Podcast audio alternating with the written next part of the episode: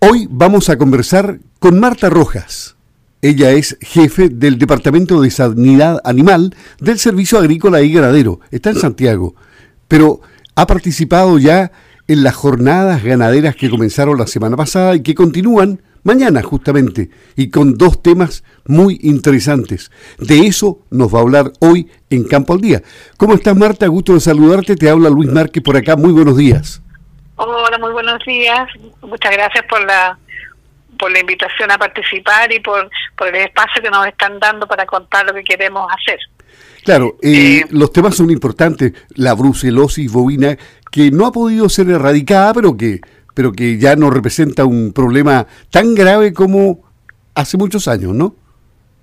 Sí, hemos ido avanzando en conjunto con el sector ganadero eh, para la erradicación de la enfermedad y si bien es cierto, hemos avanzado mucho, pero, pero es típico estas enfermedades que son crónicas, que de, que de repente quedan bolsones donde están donde está la bacteria, donde está la brucela, y que no hemos podido llegar para poder eh, limpiar bien, ¿ya?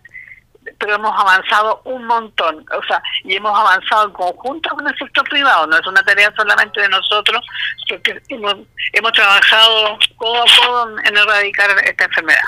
¿Y esta es una enfermedad endémica mm, ya eh, eh, de Chile? ¿Está presente en muchos países del mundo? Sí, la brucelosis es una enfermedad que está presente por lo menos acá en, en América del Sur.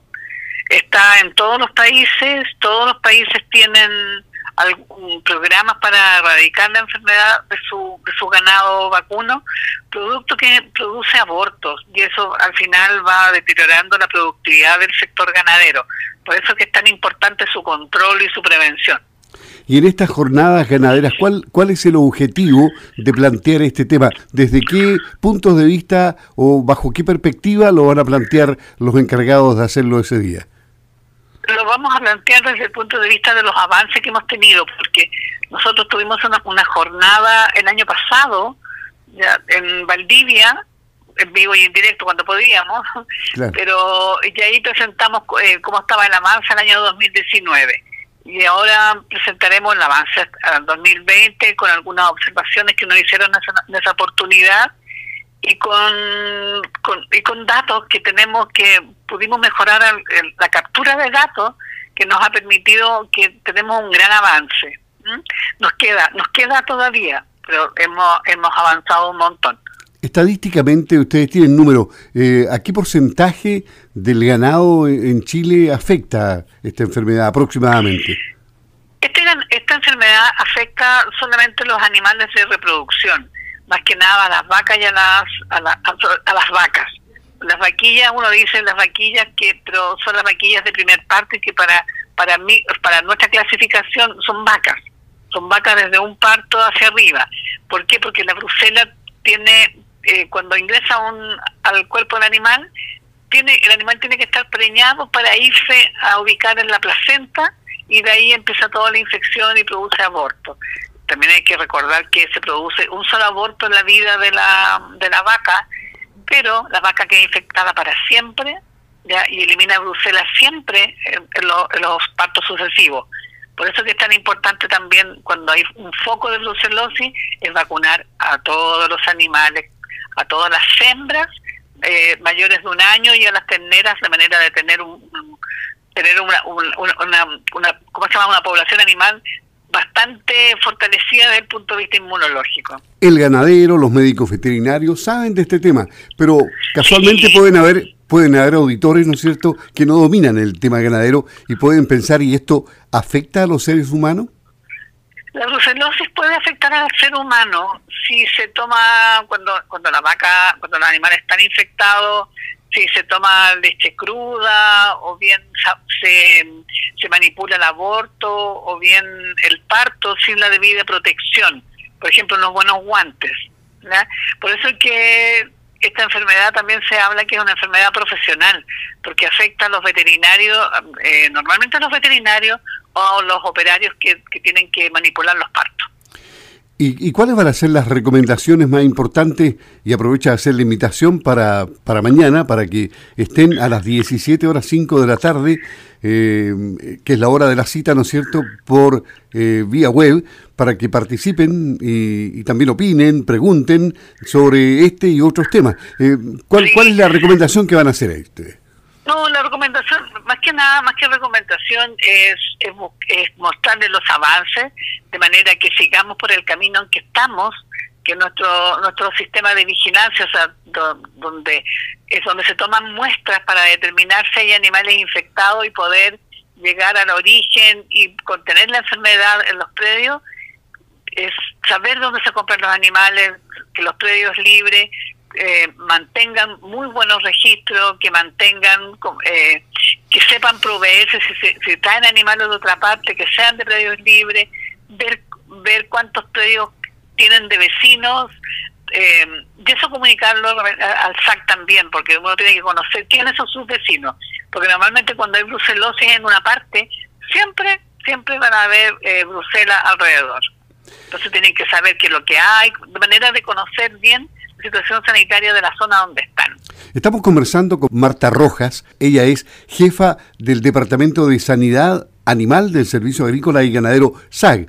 El otro tema que se va a abordar mañana en las jornadas ganaderas organizadas por la Corporación de la Carne y SAGO AG eh, dice relación con la tuberculosis. Sí, eh, vamos a tocar también, vamos a exponer la, el cambio de normativa, vamos a tratar de hacerlo súper simple porque es larga la normativa y, el tiempo no va a ser muy largo, o sea, nos demoraríamos como un día en explicarla, pero vamos vamos a explicar los cambios que son bastante favorables para el, para el movimiento de animales, para el trabajo del, del, del privado, ya ahí estamos pasando, vamos a pasar mucha actividad de operativa al, médico veterinario de ejercicio privado, que al final es el que tiene que estar al lado del, ganadero.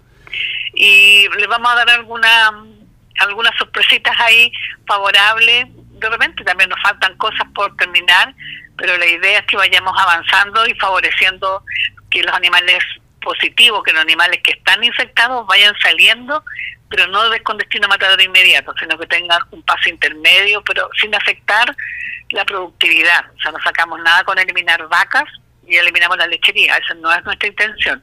El negocio tiene que seguir existiendo, la enfermedad tiene que salir, pero tiene que ser de una manera razonable que no que no que, no hagamos quebrar al, ganadero. ¿Y cuáles son cuáles son las consecuencias de la tuberculosis en el ganado?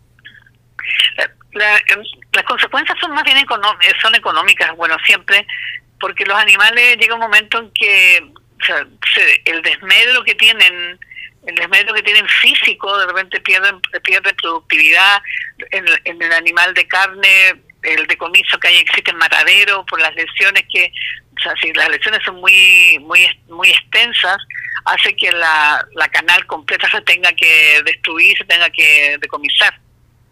El decomiso es parte importante de la pérdida en un ganado de carne, entonces por eso que es, y además que, además que son dos enfermedades, tanto brucelosis como tuberculosis, que los países de destino de las exportaciones de animales en pie, que está, que está tan común ahora de, nuestro país, la tuberculosis y la brucelosis son son enfermedades que colocan, que son restrictivas para, la, para el mercado internacional.